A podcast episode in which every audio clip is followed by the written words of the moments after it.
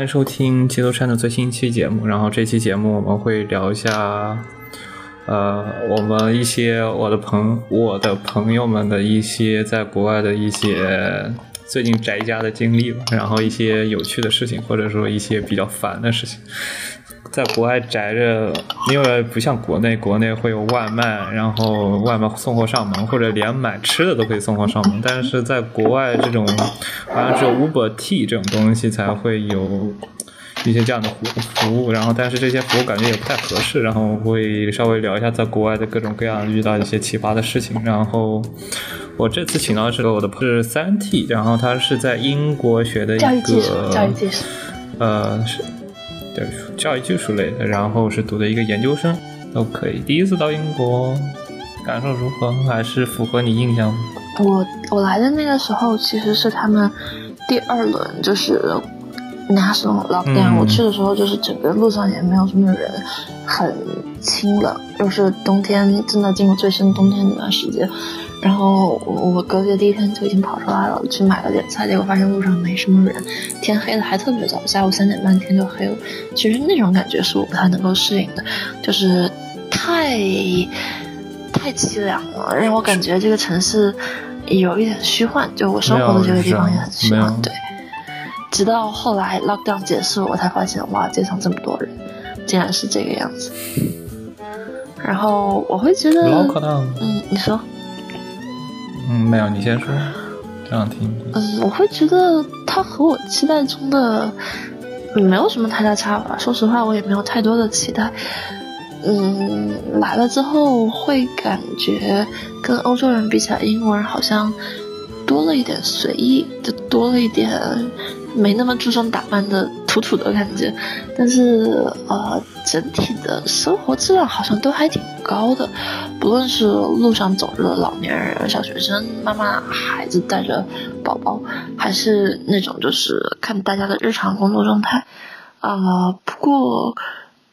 路有点破破烂烂的，房子有点老老旧旧的，这儿因为天天下雨，整体如果不是太阳的地方，那个被雨水打过的毯子看着。会特别的有年代感的感觉，然后整体也见不到什么高楼，可能因为我们这边不是伦敦，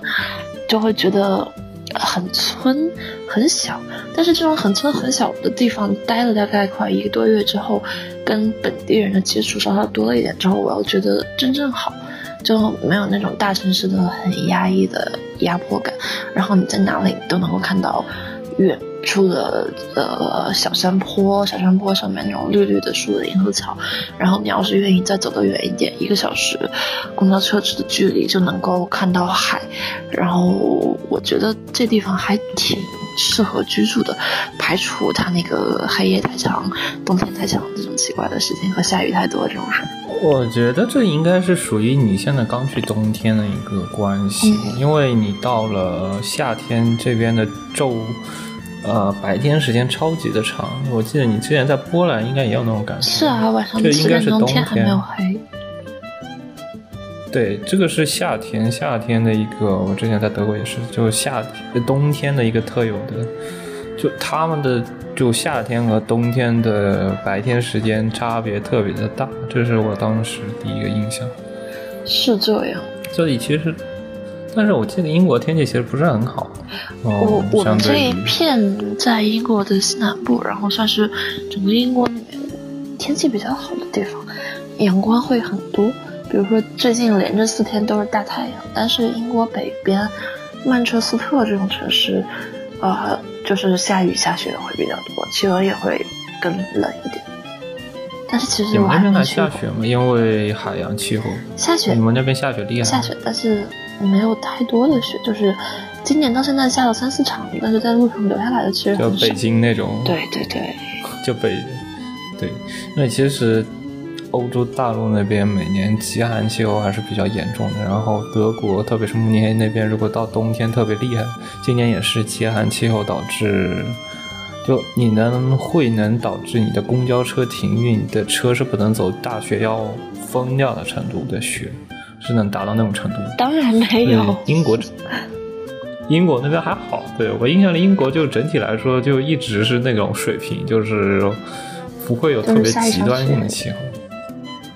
就像意思还行，就整体一直保持那一个水平，不会太热，也不会太冷，嗯，感觉整体还可以。因为欧洲那边大陆，你夏天能热起来到四十多度，你真的能热死人。如果没有空调的话，真的是能热死人的。你当时在慕尼黑的地方有空调吗？没有，基本都没有。其实，呃，我没有见过空调。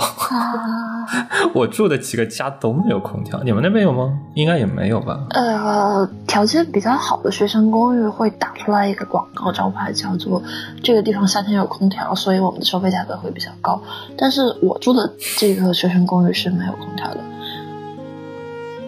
就我觉得没有空调，其实真的也蛮凉快的。不知道你们那边是不是比较潮湿，过后比较难过？可能再过几个月就知道了。就有的时候比较潮湿会难很难过，特别是我去意大利的时候，我明显从德国坐火车坐到意大利，刚下车的时候，我就感觉到来自于南方那种非常怀念的那种闷闷的闷热感。是呀。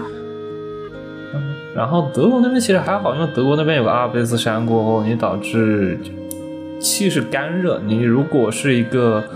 窗户开的比较少，就特别的阴凉，然后你甚至感觉有点冷的时候，夏天，但你不能出门，出门会直接晒爆皮那种程度。哎，所以夏天的时候你们就不会出现抱着一个电脑去外面办公学习的这种情况吗？我觉得脑子有坑吧，除了。我们这边就是有本科生宿舍，然后本科生宿舍有的是很豪华的，带着一个很大的私家花园的，然后那个私家花园里面就会在两栋很浓密的树荫里面建几个小桌子，学生会抱着电脑去那儿上课，呃，看书、自习或者是聊天，那真的很舒服。是的啊。就是，但其实是这样的，我觉得是两个原因吧。一个原因是外国人他们很喜欢晒太阳，然后把自己晒的呃皮肤棕色的那种感觉会很健康。你对于中国人来说，那个天气在大太阳底，我之前试过在我家阳台上喝茶，就是直面的太阳的话，你的你会觉得那个脸是非常非常的烫，就是感觉你就在烤箱面前的感觉，眼睛都是那种感觉。就你会觉得晒的整个皮肤发烫，然后就那种特别疼的感觉。所以我觉得中国人还是不太适合在那个大太底下长期的晒，感觉会晒的啊皮肤受不了。所以我个人是不太倾向于在底下晒。所以外国人真的很喜欢，我不知道他很很抗热。是，他们可能觉得这样显得自己会比较有钱，因为可以去外面度假。对对。那我在这太阳底下晒，我真受不了。我之前是在我之前就在阳台底下，然后读个报纸，然后喝杯咖啡那种。我晒半个小时就已经受不了，然后就躲在那个阴凉处，那个阳台的阴凉处。这个直晒的地方真的会非常非常的烫。哎呀，我是感觉我们现在我没有过真正的在线下上课的经验，因为我们的我来的比较迟，我十一月份来的，但是我们的第一学期在十二月份就结束。所以第一学期我并没有线下授课过，结果第二学期一开始已经排好了教室，结果因为英国宣布全国进入 lockdown 状态，我的线下课也都没了。然后我身边学理工科的同学会比较烦恼，因为，呃。没有办法去机器人那种实验室，没有办法去生物实验室、化学实验室。然后听说学机器人的同学，学校把所有的器材打包成一个小车，然后送到他们的宿舍里面，这样不管怎样，他们也能够出数据。就只有本科生是这样，研究生还没有这样。然后学生物的同学，他们就说进了实验室一两轮再也进不了，就很头疼，而且没有办法产出一些比较好的数据成果。是是。做毕业设计感觉会有问题，做设计啊，做论文。因为我们今年印象，我们去我去的时候，然后后期学校又开了，但是它不授课，你是不能授课，但你能去学校，你的学校食堂也是关着的，你只能去。我第一次去是有机会去当地大学里吃了第一顿食堂，然后第二天学校就关了。然后就再也我没见了。他好像开了一些咖啡厅，他们可能在当就是没有大的食堂了，食堂是大的那种大型食堂是直接关掉的，就那种小店铺，你知道的，就是那种特别小的那种咖啡 r 一样，他们会给你开的，你可能吃点点心，然后我感觉也很贵，然后没有去吃。他的实验室是开着的，就是你只能去那边做实验，就相当于对于那些工科，特别是德国慕尼黑工业大学，你这种纯工科的，你把实验室都关了，那整个大学就停转了，停止运转了，所以是不能开的。但我印象里，我最近听消息说最近又开了，就是线下上课啊，慢慢又开起来了。就好像是高中或者小学这种密集型的，我们大学是暂时不会开了。我们这边的英国这边的政策是三月八号开始，小学和初中、高中开始复课，就是大家可以从线上教学的状态回归到线下。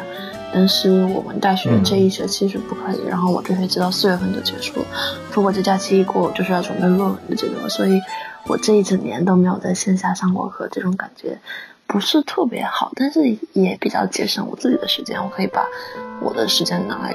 呃，通勤的时间、化妆的时间、走路的时间，嗯，花在我自己的上那个时程上面，就嗯，算是很奇怪的乌云的迎边吧。我们的老师他们回邮件的时候都会回一句，说如果没有必要的情况，请不要增加旅行次数，请增加居家办公。然后这样反而可以在线上参加很多研讨会，看各个时区的老师在一起聊东西，而且我还不需要去现场出席，就觉得也是有便利的。如果真的等疫情结束了，没有那么必要的线下见面，好像我觉得还没有必要吧。我可以在家干好自己的很多事儿。嗯，就是，就我感觉线上，线上其实是纯线上过后你。听课更方便，然后听课如果单纯的为了听课或者查资料，其实更方便。但你对于理工科的来说，做实验还是一个大问题。如果不线下的话，有的东西你不线下的话很难。但这个东西就很难让学校的层面去呃宣布开放实验室或者是关闭实验室，还是要看整体的疫情被管控的怎样吧。反正这一批今年的这一批学生可能会比较苦，我觉得明年会好一点。就是最近不是要注册疫苗了嘛，所以他们好像说就近三个月内他们会颁布一个疫苗护照的东西，然后你注册完疫苗过后，好像你能获得一定的自由出境的权利。那我觉得这样的可能会对一些出国交流，至少是在欧盟内或者说在。欧美这一地区的相互交流可能会稍微好一些。是中国呢，我觉得可能还是另外。我甚至觉得，只要你能在网上解决的事儿，也没有必要一定一定要去线下我们来聊个天或者怎样，就是发邮件啊、Zoom 会议啊都可以的。嗯，就感觉是不见一下面，感觉你的关系会稍微牵一点比较实在的东西。就是你连老师面都见不上一次过后，他对你的信任感确实感觉会欠一些。是，嗯，我们的专业是因为一直没有线下课，老师就在圣诞节假期，嗯，中间抽了一个时间，说我们在 Bristol 这个地方来一个小型的 City Walk，然后我们就见到了面，见到面的感觉和在网上做网友的感觉还是不太一样，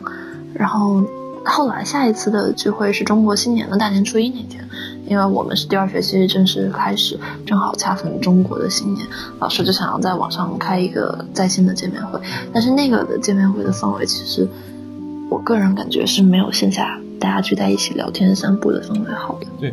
我觉得就线上聊天没有那种指向性，就是你线下聊天其实是你能专注的在几个人，你是你你能明确表达一个意向，是我在跟几个人在聊天。你在线上的时候就全部一个人，所有人全部扑在一起了过后，你是没法专注于说我就跟几个人聊天。就把别人作为背景音，然后我专注于跟哪几个人聊天，或者跟教授聊天，教授专注于跟几个学生聊天，然后他再换位置，这种东西就会在线上就没法实现了。这种东西感觉就有点线下的一个好处，纯线上过铺开过，每个人都平等，每个人每个人叽里呱啦讲一句过后，整个线上气氛就非常的乱，你也不知道到底谁在讲话。你很难在别人聊得热火朝天的时候，试图去找一个新的人开展你们两个人之间的啊，线上聊天的一些可以扩展的可能性更多一点，线上还是啊。但我我个人，我个人就是目前的就读体验就其实是还可以，因为我很很喜欢我的这个专业，我也很喜欢我们的老师。然后这学期的课会比较多，有一门设计课要做出来一个作品集，有一门统计课，还有一门其他的就是呃我们专业相关的课。呃，整体的感觉是虽然没有线下见面的机会，但是我要做的东西还是很多。然后我的时间是被安排的比较满的。然后我们开学比较早，就是我们专业开学已经六周七周了，第二学期。但是身边很多同学他们开学很迟，最近才刚刚开始第二周、第三周，然后导致我的社交圈子就被迫呃缩小了好多。别人还在过寒假的时候，我已经在上课了，所以很多的朋友之间的局我就去不了。然后去的去不了的时间一长。感觉跟有些朋友就会变得有点生疏，就就是呃让我最近有一点点不爽的一个点。你们那边交友会受到限制吗？还是说你们那边现在 lock down 期间？你们现在还是 lock down 吗？还是说已经开？对，还是 lock down，就没有开过多久，就一直在 lock down，就一直在是。嗯。就从我来英国到。你们现在还是能开趴吗？还是说因为？私下开趴应该是，就有的时候会私下里几个朋友在一起聚一下来，聚起来几个宿舍聚在一个房间里开趴，就不被警察发现。据我所知啊，就是我自己的经历，还有看身边的人，大家基本上还是该聚就聚。然后，但是这个主要是以中国人为主，就是现在你很难凑得起那么多中国人是本地人的那种 party 了。然后。呃，我自己的宿舍是一个十人间，的十个人都是中国女生。但是，呃，我在疫情，尤其在寒假期间，大家聚餐的频率实在是太高了，就是中午聚一顿，晚上聚一顿，中午聚一顿，晚上聚一顿，而且不会停，每天都要在一起，一起做饭，一起吃饭。然后在他们都没有开学的时候，我已经开学了，导致我其实很需要一个清静一点的环境来上课、来写作业、来整理自己的思路。然后我就会避开这些局，但是因为避开这些局，导致大家的关系就变得淡化很多。嗯，我也不知道这是好事还是坏事，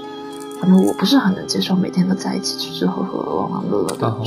我很需要个人。我感觉就是那种时间会特别的没有意义，然后你也产生不了什么价值，就导致我会尽量的控制这样的啊这样的群聚、群体性的这种。party，然后会尽量还是保留一些个人时间去思考自己想做的事情。我也是这么想的。嗯，但是可能疫情期间大家就会更想要在一起抱团取暖吧，尤其是你不太敢在外面搜手的情况下。嗯，这样子。哦，我觉得疫情的，嗯，就疫情它不得不就把一群人，你本来。不是爱好不是很相同，然后你的取向也不是很相同的一群人强行聚在一起过后，呃，你的聊的方式，你你能聊的话题也会被限制住，然后你能跟人相处的范围也被限制住，这东西就很烦，然后也没办法做到。你像如果非疫情期间嘛，你可以去参加不同的活动，这样的话你能 social 的范围就很多，你能聊的话题也很多。相对来说，趣味性或者你能得到的东西会更多一点，不会像天天只跟一个宿舍人的聊聊天，你跟然后这一群宿舍也天天待在一起，你能获得信息也就慢慢堵死了，然后有限，相对来说获得信息也非常有限。是，天天只跟一个宿舍人待在一起。我是属于比较愿意去往外面搜索的人，但是搜索的过程中。呃，也会碰到奇奇怪怪的事儿，而且你也不是特别敢和非中国的朋友们在一起聚着吃饭、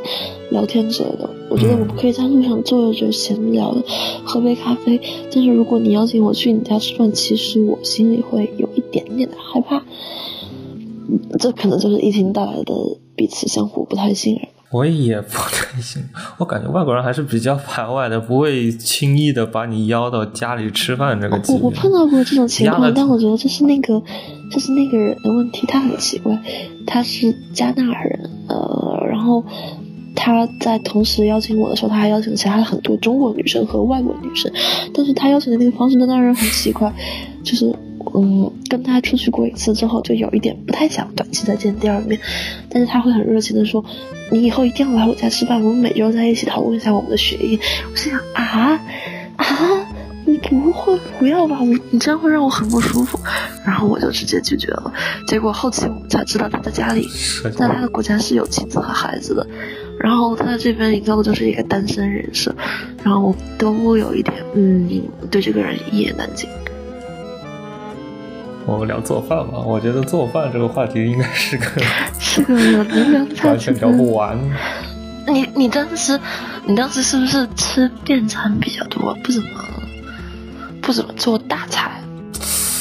没有，我做菜一般是做风餐制的，就一旦做风餐制过后，能做的菜就会相对会有一点限制，不会是做那种。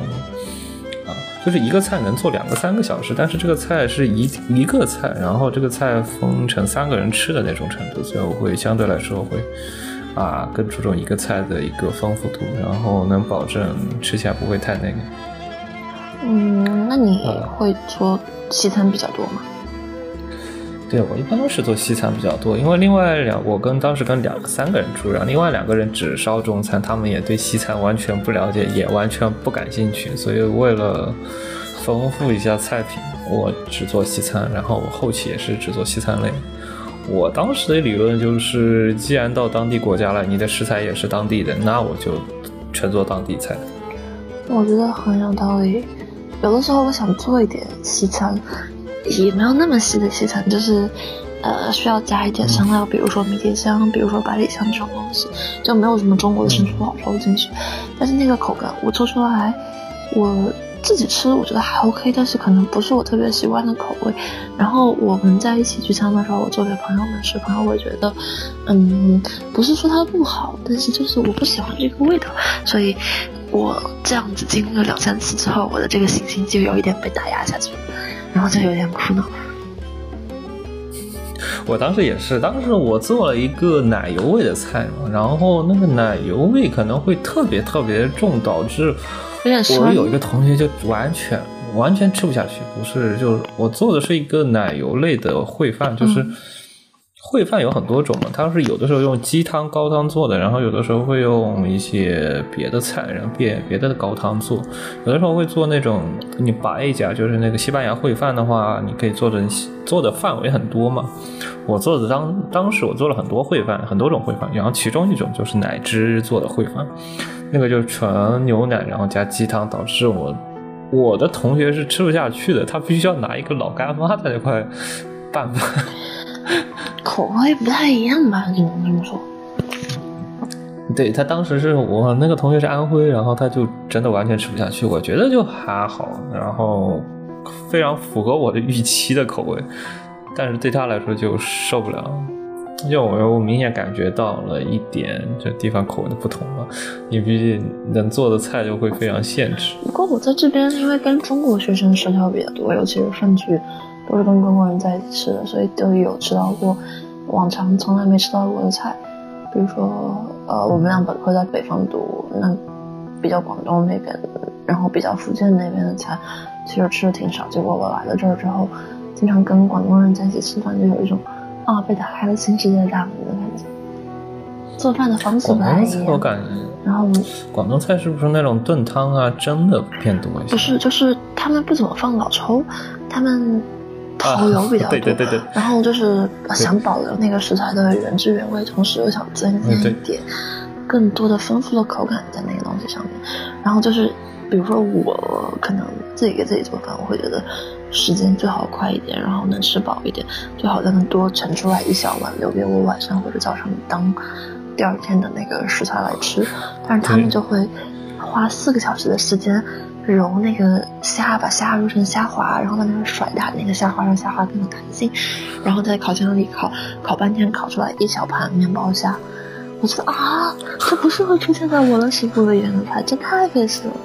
但他们就会，嗯，很愿意。就感觉特别还有炖汤啊，他们特别愿意就花时间在汤啊我，我还没有在这边吃过同学炖的汤，但我估计。应该是这么个道理。我们应该是愿意往里面砸时间吃在吃方面。我开头我开始的时候还是愿意稍微做一点，但我后期我发现就越来越懒了，过开始就想办法去偷懒。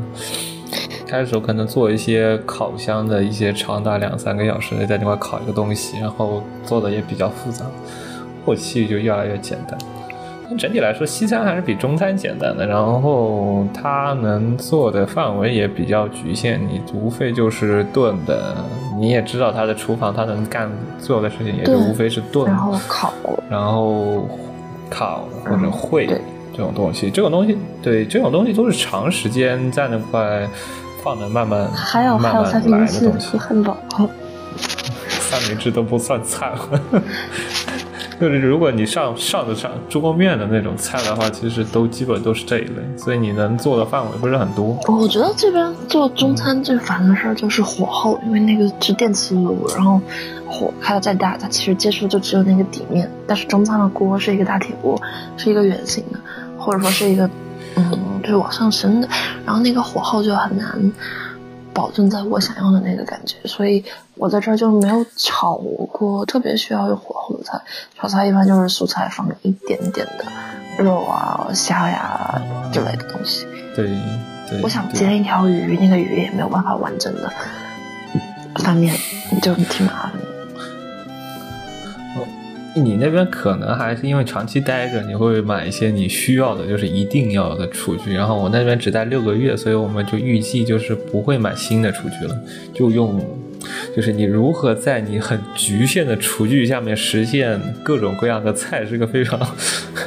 动脑筋的事情。就是你没有蒸锅，但是你如何实现蒸锅一样做蒸锅一样的事情？嗯，你可以把一个那种火锅的锅底下先。倒扣一个盘子，然后再把另外一个盘子放上去，就可以拿来蒸鱼。但是后来我们宿舍买了一个大的蒸锅。嗯，对。然后我当时是有一个非常大的锅，然后我同学的想法是底下怎么来着？呃，底下垫了一个蛋糕胚，蛋糕的那个模具就特别高嘛，然后底下再放个盘子，就是顶上再放一个类似于小一点的盘子，中间放上蒸的去蒸。哎呀，其实我觉得就特别的麻烦，然后效果也不是很好。但是我之后学的有一种方法，就是把烤箱里，然后烤箱它不是有托盘里面放水嘛，然后我就是经常，我之后蒸鸡蛋就蒸那种日式的盒碗蒸过后，就是里面加水，然后把啊盘子里面放把水盘子放到水里，然后再放到烤箱里，烤箱加热的时候会把水整个加热到一个，就这样整个。烤箱都是蒸汽，哦，这也可以，我没有试过，我可以照你这个方法去试一试蒸鸡蛋。就是必须要在非常局限的情况下去做各种各样的东西。但是你们为什么没有考虑就是收一点二手，或者说再卖给别人，就算自己多买一点出去？因为六个月，六个月可能就比较尴尬，因为。刚开始第一个月熟悉，然后再过两个月，你开始意识到这个问题的时候，其实你能用的时间已经不多了。然后想一想，算了，嗯就想一想，六个月份，六月份就回去了。这其实我待的是六个月，他们其实也就待四个月。四个月你熟悉一个月，再回去一个月，其实凑合一下就 OK。你对，凑合一下就 OK 了。然后你不用蒸的菜，而且对于。国内的除了我，天天除了我和那个广东的，他需要做蒸的菜非常非常的多以外，另外一个安徽的他是没有这个需求的。其实，说的你好像不在安徽生活一样。嗯，因为我做的菜不会太蒸的菜，对于我来说蒸是个非常重要的步骤。然后对于广东的来说，蒸也是个很重要的步骤。但是对于安徽来说，更多是一些炒啊、炖啊。那些菜，你印象里的那些菜其实不是特别需要蒸。是的。你有没有那种囤食物的那种经历？我被迫有，就是我刚来的时候，学校会给你们，给我们发隔离包，因为按理来说是要隔离十四天，但那个隔离包里面的东西其实不太符合大部分中国人的口味，所以有些东西我一直囤着没有扔，就。放在我的书桌旁边的箱子里放了快有两三个月，才想起来要用，到现在都还没有吃完那里面的所有东西。然后我从国内带了一点自己喜欢的食材，火锅底料，还有一些做菜的东西过来。有的时候在外面买东西，为了凑满减或者说满四十磅减五磅这种东西，就会多买。而且我们在这儿就是虽然没有外卖，但是超市都会有配送，要凑够多少钱才能送上门，所以那你还好哎，嗯，所以我基本上都会买多了，然后放在房间，大部分都是不需要冷藏，因为我们冰箱只有两台，但是十个人共有两台冰箱，留给我的空间就特别特别特别的少，我就基本上买一些常温能放的东西放在自己的房间里面，有的时候就不需要出门了。其实是有一个，嗯、国内有卖冰柜，国外应该也有冰柜这个东西，就是天天卖那个冰淇淋的时候会经常见到那个冰柜。嗯，但是买的话应该要不了多少钱。我们我们有冰箱有没啊，有必要我不？需要冰柜，但是就是冰箱太小了，因为十个人用两台冰箱，真的很难很烦。就有的时候冰柜可以放肉，然后这一肉肉一放半年级别的，然后你就再也不用动它了。嗯，没必要了，我觉得我们都能订到配送，晚上刷一下下周的配送，再订一下，然后基本上你买的食材还是挺够用的，而且便利店很方便，下楼就是便利店能够直接买。嗯，那其实还可以，因为我当时疫情初期过去的时候，我尝试去用那种那种网上配送，然后发现那个配送两周内都没有任何货，就你没有任何可以配送的时间点。就是你要在两你要你要周之内都你要在夜里面刷，你不可以在白天刷。一般你熬夜的时候，他好像两周都订完了。他会有人退订，就是他会今天放出下一天的那个配送 slot，然后中间还会有人退，所以你没事干你就刷一刷，有可能运气好能刷到还不错的点。真的好不方便，这边推送，我基本上是自己去亲自去买，然后拎过来为主，然后直接拎个行李箱，拎个二三寸行李箱，然后拎着满满当当的回来。但那你们那个超市货还挺全的。我们这边有一些超市就是品质比较好，但是我们离我们最近的超市很小，很多你要的食材是找不到的。然后你在网上推送能订到的东西，和你线下买到的东西就完全不一样，所以我们就配送配的比较多，而且我们还联系了伦敦那边的一个华人批发行，他会给整个 Bristol 的华人餐厅供货，然后我们就让让他晚上来我们宿舍门口停一下，想要去买什么东西现场去买，所以经常能够吃到鲜的虾、鲜的鱼，还有一些稍稍便宜一点的中国食材，所以吃那的还挺好。实很好。对，一个学生公寓确实实现的范围很多，因为你人多一点，你实现的范围更多一点。就我那种三个人，你就专门去开到你那儿不太现实。是啊，然后对，所以导致我们每天买东西都得自己去。我基本上去超市都会去那种大型超市，就是至少有一层。然后我偏好会去两层级别的超市，就两就是我们国内超市那个级别，至少有两层。然后我去那边买一买买很多，就全部带回来，然后一次性吃，一般都这样。你的冰箱能放得下就可以了，我冰箱放不下那么多。我会买罐头。哇，罐头我会买特别多的罐头，就是你你知道，你看到会有很多罐头吗？什么豌豆罐头、玉米罐头，然后呃金枪鱼罐头，然后然后番茄酱用的罐头。我觉得这种都是番茄罐头我能接受的食材，但是那个什么鹰嘴豆罐头，啊、我不能接受，我真的不行，那什么东西啊，难它吃。是早上拌沙拉吃的，早上就是你单独挖一点出来，挖一勺或两勺做沙拉用。啊，就是你就在旁边，就是面包嘛，面包，然后煎鸡蛋。如果你还得再配点蔬菜，那就是那个东西了。嗯，我的胃不是很能接受它，真的不是很能接受它。它那个汤会辣辣的，然后那个辣的汤不是我喜欢的那种辣味，我就啊，学校发了很多罐，到现在都没有吃完。胡椒汤是吗？我也我我之前我做一般都会拿那个罐头作为一个我做菜的基料，而不是直接吃，就是。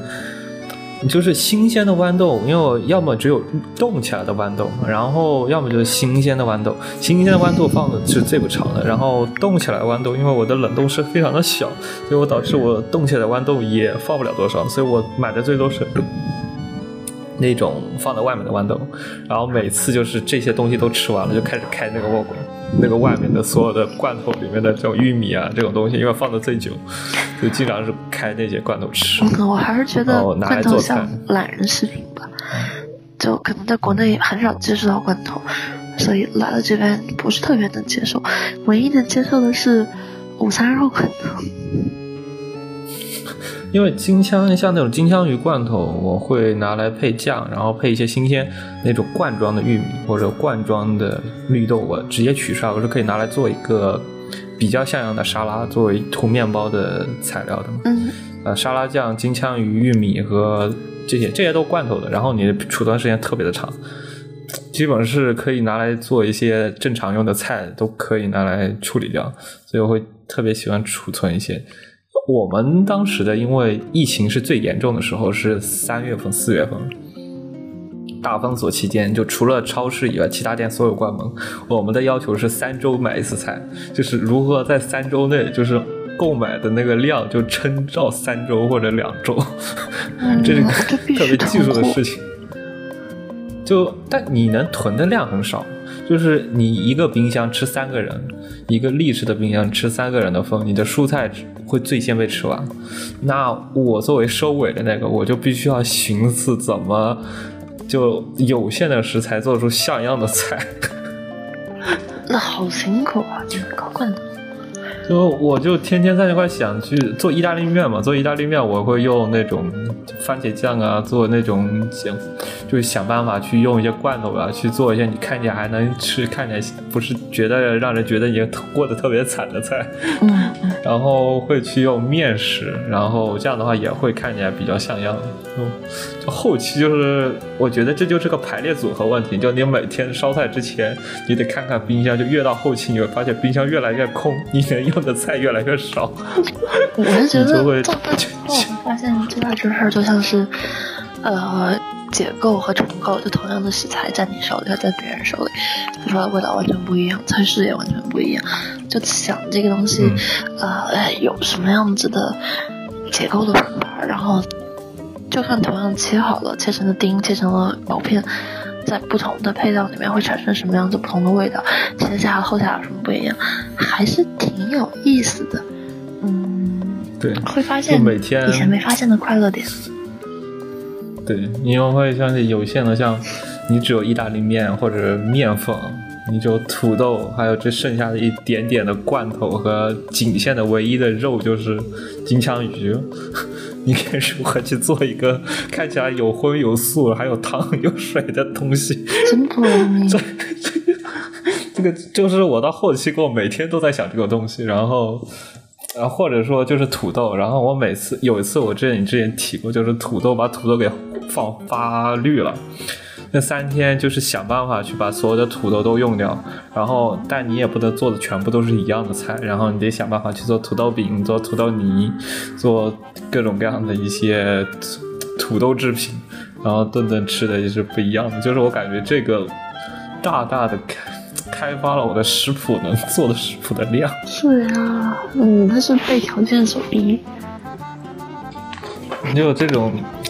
嗯，不能就有的时候你不能感觉你的选择太多了也不好，就是限定选择，你只能做，就是有点像那种厨那种网上的那那种电视上不是经常有什么厨王争霸，然后你的食材是被限制住的，就是你只能用这些食材，但你能如何做出什么米其林三星级的东西？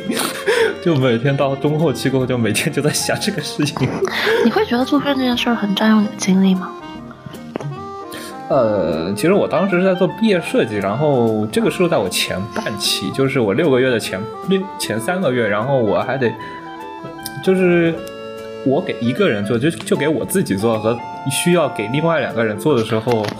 我不能太糊弄对方，对吧？我对于我自己，我可以特别糊弄，然后我可以做的特别的简单。但是当你需要把这个菜还要做给另外两个人的时候，你要是做的太糊弄了或者太简单了，你会觉得对不起对方，对吧？你对方也是给你认真做菜的时候，你也不能太糊弄，你得想办法去做出尽量好的一个菜，看起来至少能看得像样。是。然后你必须要考虑对方的感受，当当时我也是这么想的，所以每天，特别是早饭，因为我的午饭和晚饭限制的很多，我只能做意大利面，然后我只能做一些面食品，然后我没法去做，就是我不打算做中餐，所以说我能做的相对来说只能做一些炖煮类的、饭类的或者意大利面类的，然后我可能吃的有点烦，所以我会想办法做早饭下功夫。我不知道你的早饭做的会有什么花样？我的早饭，呃，中式的话，我会比较喜欢炖粥。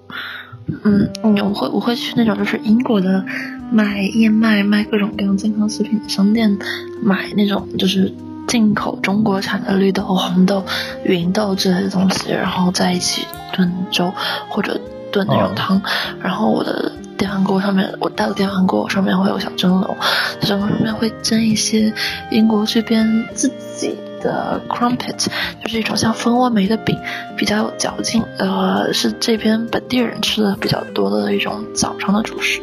然后如果吃，嗯，西式一点的早餐的话，我可能会做个三明治或者烤一个 bagel，然后里面抹上奶酪啊、肉桂啊、蓝莓、什么什么牛油果、什么鸡蛋之类的，然后就就随便。做一下，有的时候早上如果实在来不及要上课，就会泡个嗯麦片，燕麦对对对，麦片。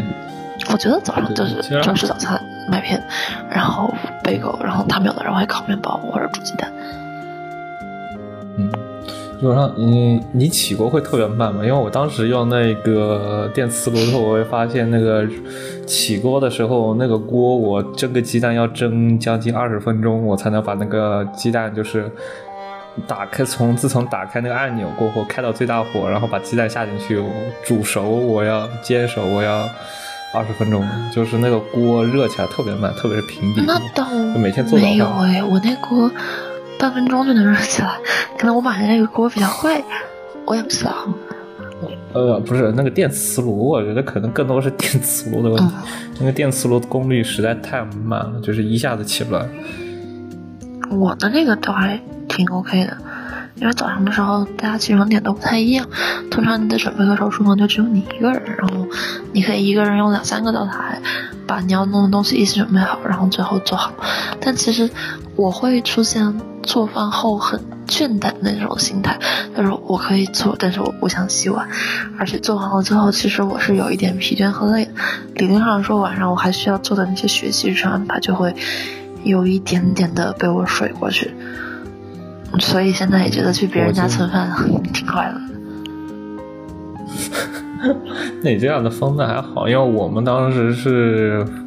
就任务分的非常清楚，一三四就是你星期一到星期三是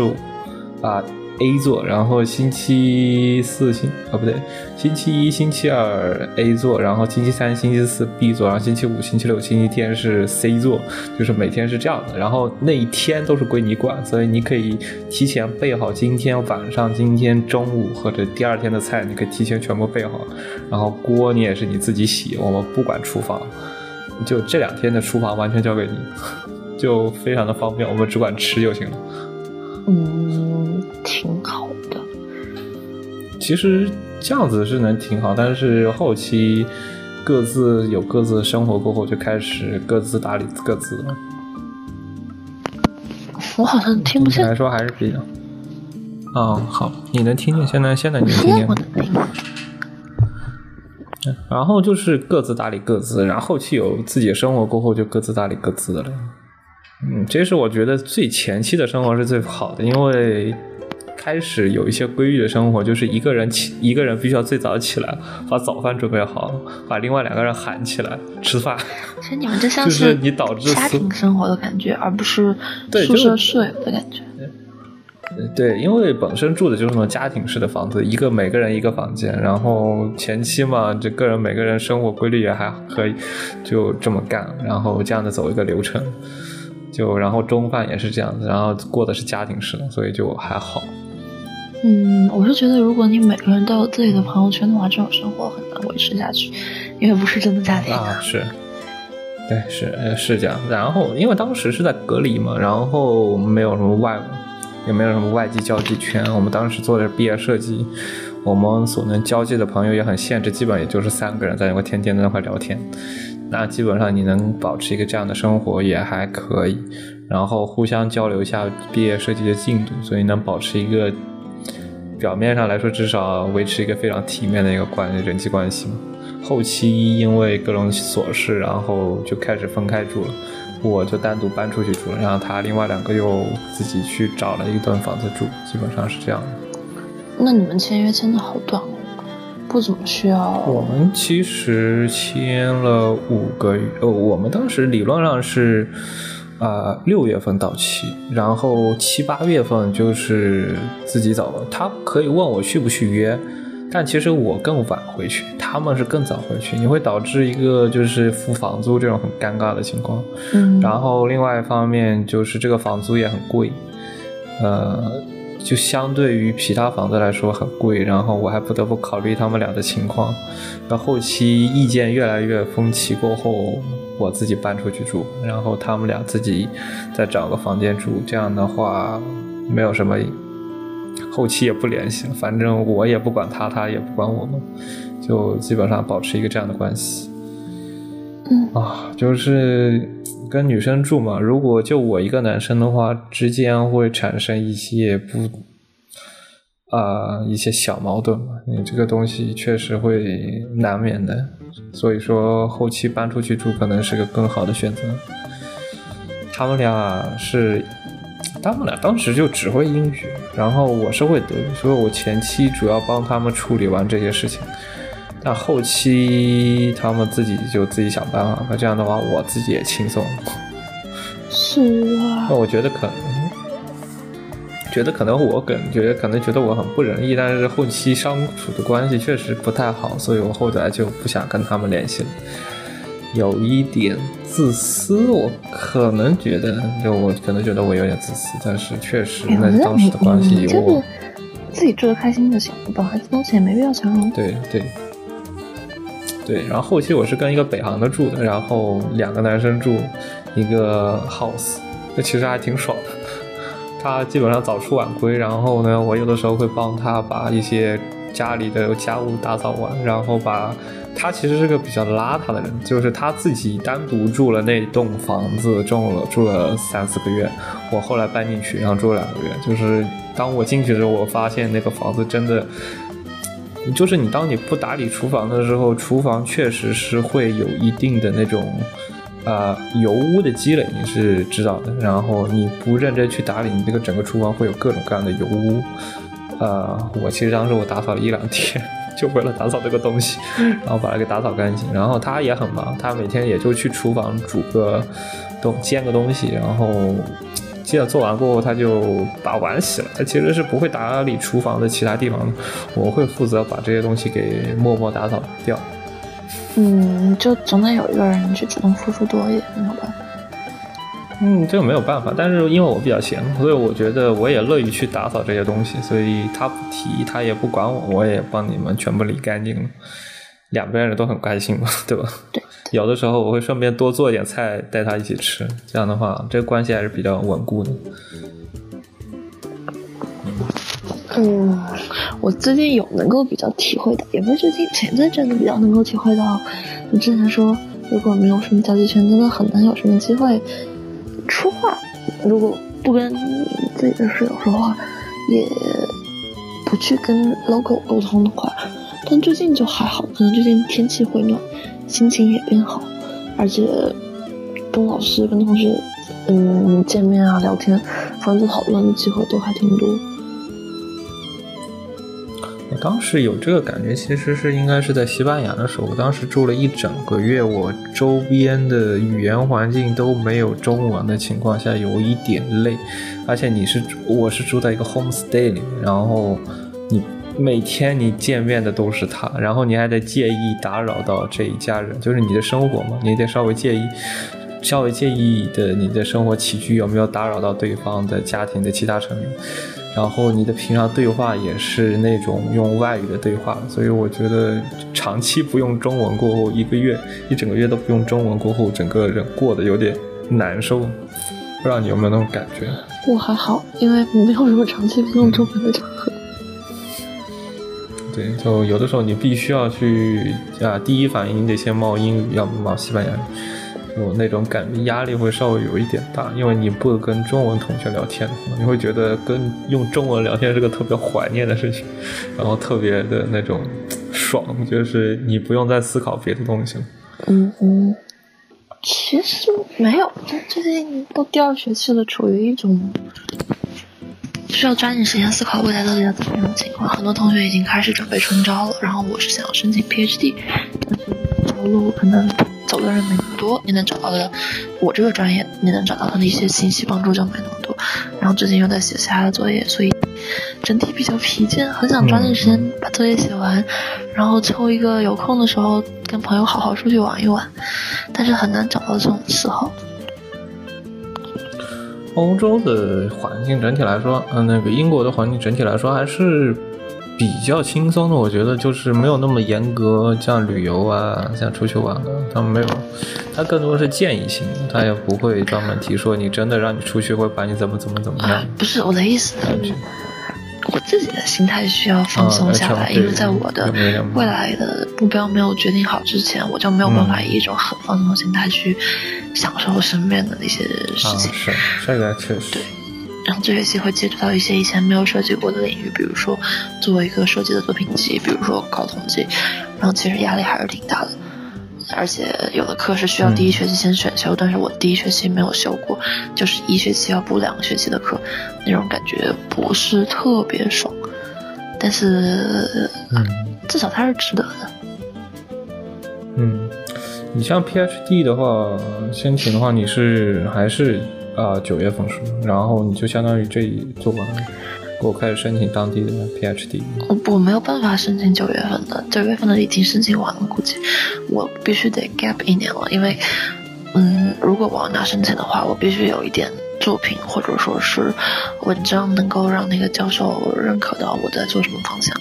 然后大概的成果是什么样子，对学术的理解、对理论的理解和运用是一个什么样子的程度。我是准备把我的毕业论文当做这个证明自己的材料，但是我的毕业论文现在还没有开始写，所以一年制就会有一个很麻烦的点在于，你想继续往下读，要么这一年你要比别人付出很多更多的努力，要么就是你要必须 gap 一年干一点别的事儿，或者你做一个老师本教授的本学校教授的 research assistant 或者 teaching assistant 之类的，嗯。反正就会有一点麻烦，而且英国本地没有什么奖学金的机会，读博很费钱。但是欧洲和我这个专业其实不太对口，美国比较好，但是美国最近有点乱，不是很敢往那边升，所以现在就嗯就很纠结，就很纠结这个抉择到底是对还是不对。嗯，所以在这种状态下，压力会有一年。制实在太短了。就我觉得一年制对于一个，我觉得一年制就实在是太短了。对于一个研究生的阶段来说，是这样你能，学到的东西，能学到的或者能做出来的东西，都特别有限制。嗯，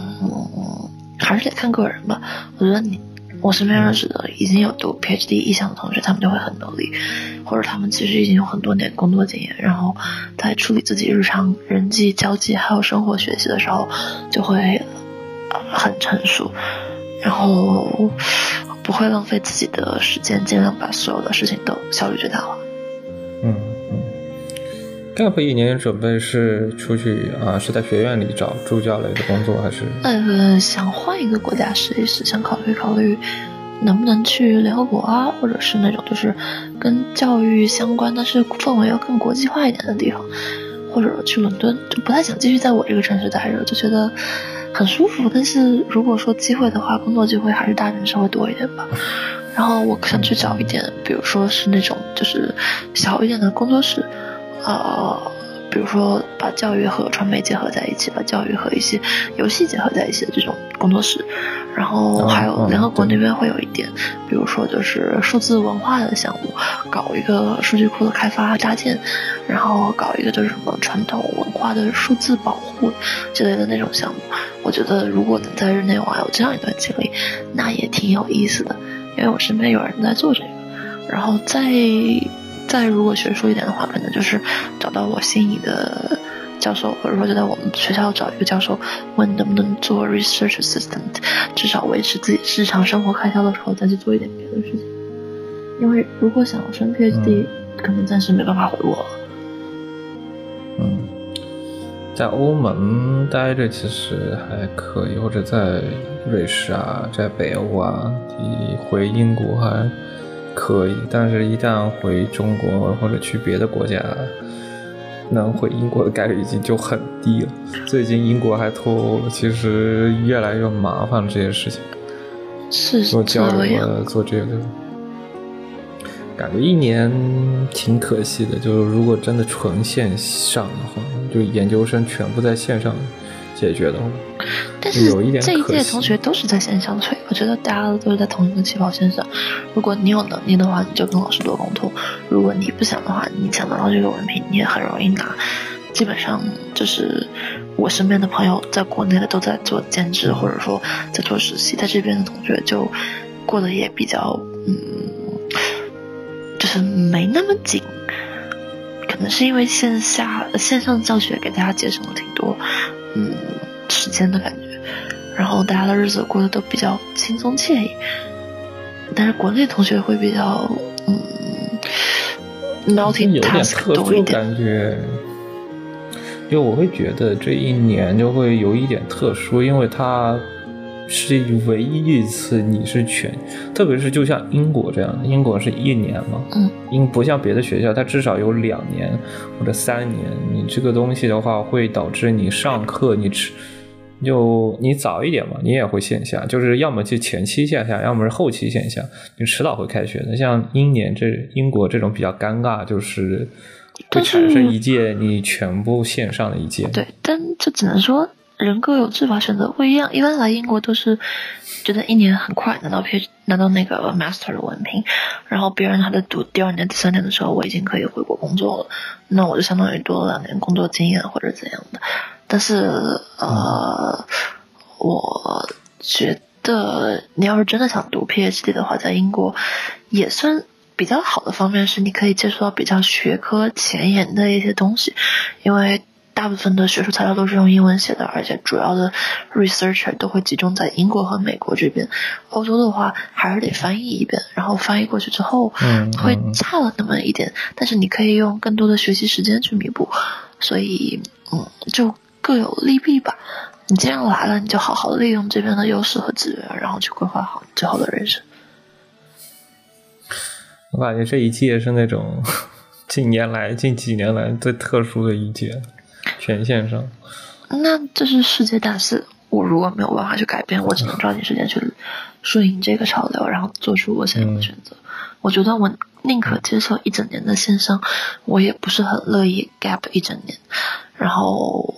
第二年再继续去上学。因为我现在在想的东西和我没有入学之前想的东西可能就会差很多。我会觉得那更快一点，更努力的去抓住这个机会，反而会更好。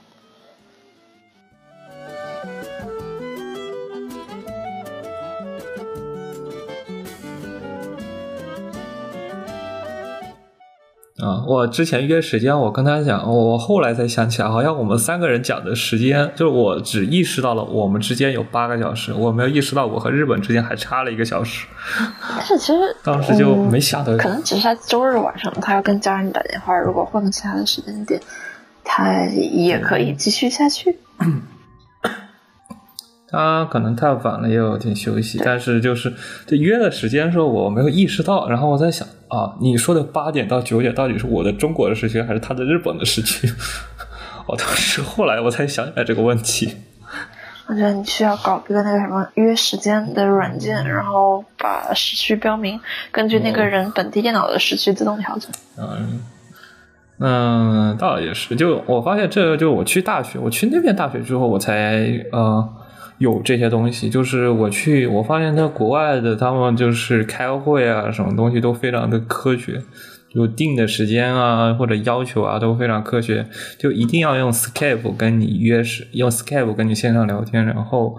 啊约时间，他会用就是平常我们在中国电脑里从就中国电脑平板里从来不会用的那个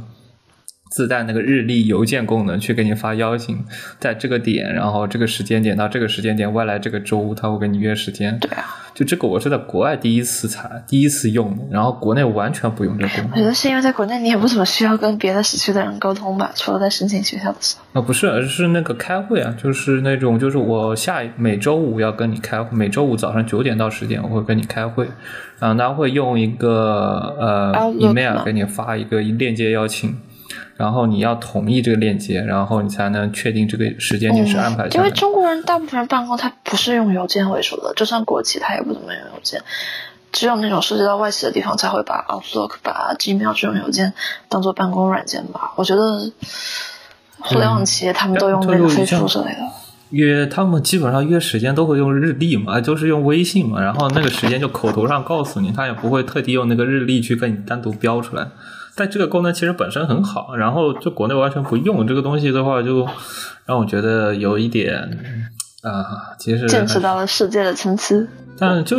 这个功能以前在国内是完全不用的嘛，然后他每次都会给我跳垃圾软件或者垃圾那个广告过来，然后在国外才是正式用到这个的功能，但我觉得就很好。对，然后就很就时间排的更科学了，不会像国内那边排的有点乱，或者说。你像微信，你约完了过后，你是没有任何记录的嘛？然后就是你只能存在本地。你像那个的话，它是有记录。哎呀，因为我觉得微信就不太适合办公，它就是是一个聊天软件，你非要把它弄成办公的东西。那其实你用钉钉，钉钉也会给你提示。就我觉得，嗯，我之前是在实习的时候用邮件、用邮箱，就经常要跟别人约开会，或者被别人约着要去什么地方开会。但是离开了那个邮箱的工作环境之后，所有东西都堆在手机聊天软件里面，其实不太科学。